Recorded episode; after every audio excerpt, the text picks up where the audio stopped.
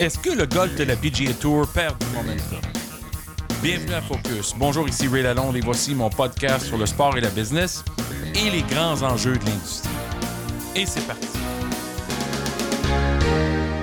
Je vais vous parler de la saison golf de la PGA Tour actuellement. Je, sens qu'il y a un peu de, de ralentissement. Je trouve qu'actuellement, on est au mois d'août. On est habitué de passer au PGA Championship dans quelques semaines. Et puis, on se retrouve, il n'y a pas d'enjeu majeur, pas avant le Tour Championship à la fin du mois d'août à Eastlake, Atlanta. Et la raison, c'est qu'évidemment, on a reconfiguré le calendrier. Et la raison que j'aborde le sujet, c'est que je trouve que c'est pas nécessairement encore prouvé que ça a été une bonne décision. On, on a déplacé le PGA Championship du mois d'août au mois de mai. On voulait créer cinq événements intenses, consécutifs, mois par mois, à partir du Players Championship en Floride à Sawgrass au mois de mars, le Masters au mois d'avril, et là, le PGA Championship prend sa place au mois de mai, suivi du US Open au mois de juin, puis le Open Championship, c'est-à-dire le British Open au mois de juillet. Autrefois, il y avait un autre majeur à jouer au golf au mois d'août, et là, on n'a plus. Alors, on se retrouve avec le Wyndham Championship cette semaine, le début des playoffs de la FedEx Cup la semaine prochaine, le Northern Trust Open, ensuite le BMW Championship, puis ensuite le Tour Championship à East Lake. La raison pourquoi, c'est que je pense fondamentalement que la PGA Tour a choisi de s'éloigner de l'ouverture de la saison de football de la NFL. Puis ça, c'est en début septembre. En plus de la NCAA, on est d'accord pour dire que c'est très populaire. C'est difficile pour les autres sports de bien vivre au début de saison.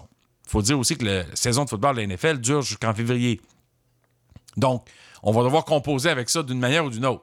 Mais c'est vrai qu'en septembre, ils sont pas mal passionnés. Il y a pas mal d'intensité autour de la NFL. Les gens sont au rendez-vous. Puis ça laisse peu de place, surtout le week-end, un dimanche après-midi puis un dimanche soir, pour euh, des championnats de golf. Alors, c'est peut-être une raison stratégique. Euh, on sera mieux positionné pour commenter là-dessus dans quelques années. Mais une chose qui est claire, c'est qu'on a voulu terminer tout ça avec la FedEx Cup à la fin du mois d'août. En passant, la FedEx Cup a pris du galon cette année parce qu'on a augmenté la bourse totale et surtout la bourse aux gagnants qui était de 10 millions de dollars. C'est quand même extraordinaire, mais là, ça passe à 15 millions cette année. Et la raison pourquoi ça passe à un montant si élevé, encore une fois, bien, il y a l'argent de la commandite, bien sûr, il y a l'argent de la télé. On veut que FedEx ait un événement qui attire tous les meilleurs joueurs. On veut que les joueurs participent au maximum de tournois durant l'année pour accumuler des points. Là, c'est une saison qui est dominée par Brooks Kepka.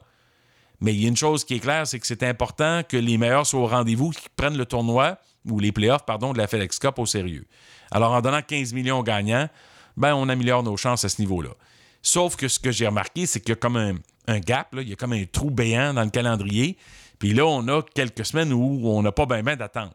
Pensez au tennis. Lorsqu'on finit avec Wimbledon, il y a à peu près, il n'y a jamais de repos dans le tennis non plus, mais il y a une pause jusqu'au premier tournoi Masters 1000 et cette année à Montréal, la Coupe Rogers, suivi à Cincinnati d'un autre Masters 1000. Et ça, ça fait partie du US Open Series qui mène jusqu'au US Open à New York à la fin du mois d'août, début du mois de septembre. Donc, on est encore dedans là, dans les tournois majeurs. Mais au golf, c'est fini. Et je questionne un peu parce que je regarde deux choses. L'absence de, momentum actuellement, mais surtout le fait que j'ai trouvé que c'était intense en début d'année et pas juste pour le consommateur, parce que ça revenait rapidement tous les mois, mais aussi pour les golfeurs. Tiger Woods a gagné le Masters en avril. Depuis ce temps-là, il a disparu. Il n'était pas prêt physiquement, il n'avait pas le rythme souhaité, peut-être qu'il n'était pas assez euh, prêt pour, et disposé pour le prochain tournoi majeur. Mais on dirait que les, les golfeurs ont eu une saison un peu nébuleuse à cause du fait que consécutivement, à toutes les 3-4 semaines, il y avait un autre tournoi majeur. Ça laisse peu de temps pour se reposer, pour voyager. Ça laisse peu de temps pour participer à d'autres tournois.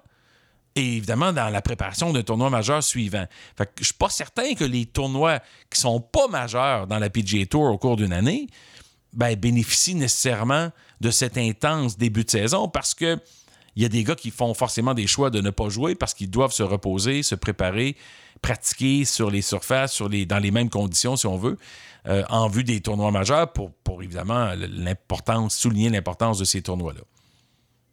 Ça, c'est une question que la PGA Tour va devoir euh, songer euh, euh, dans les années futures. Parce que là, on va créer un peu une fin de saison avec la FedEx Cup. Ça va être intense, évidemment, à East Lake, à Atlanta, à la fin du mois d'août. Parce que là, tu as les 30 meilleurs joueurs. Le Northern Trust, c'est 125 joueurs qui se qualifient. Le BMW Championship, c'est 70 joueurs. Et ensuite, on réduit le dernier tournoi de la saison à 30 c'est intense, puis il y a 15 millions de dollars en jeu. Puis en plus, on a changé la, remise des points pour augmenter le nombre de joueurs potentiels qui pourraient remporter le, gros lot de 15 millions. L'autre chose, c'est que le golf se termine généralement avec un événement comme la Ryder Cup à tous les deux ans ou la President's Cup dans les années qui alternent. Cette année, c'est la President's Cup. C'est en Australie. Puisque c'est en Australie, ça ne sera pas en septembre. Ça va être du 9 au 15 décembre évidemment, c'est la saison chaude en Australie à ce moment-là. Alors, on va avoir encore une fois un autre petit pépin dans le calendrier, c'est qu'on attendra jusqu'à la presque avant Noël pour euh, disputer la, la, la, President's Cup, qui est très intense. C'est les meilleurs joueurs du monde entier contre les meilleurs joueurs américains. Je me souviens encore de 2007 avec Mike Weir à Montréal, au Royal Montréal. Euh, cette année, ça va être le Royal Melbourne. Mais le Royal Montréal en 2007, Tiger Woods, Mike Weir, c'était quand même du très, très grand golf. Alors, c'est un tournoi qu'il ne faut pas manquer, sauf qu'il va falloir qu'on attende jusqu'en décembre pour y arriver. En tout cas, on va parler de momentum, puis on va parler de ça dans les prochains mois. On va voir ce que ça a donné et les gens de la PGA Tour vont pouvoir bien évaluer si c'était une décision qui était la bonne, parce que c'est certainement pas évident et facile de déplacer un tournoi majeur dans un des grands sports du monde comme le golf. On va voir ce que ça va donner. Merci d'être à l'écoute, au rendez-vous et de me suivre sur Twitter at RealRayLalonde. Merci aussi évidemment de partager le podcast sur iTunes, SoundCloud ou YouTube. Et de mon côté, je vous remercie de votre attention. Ici Ray Lalonde. À très bientôt.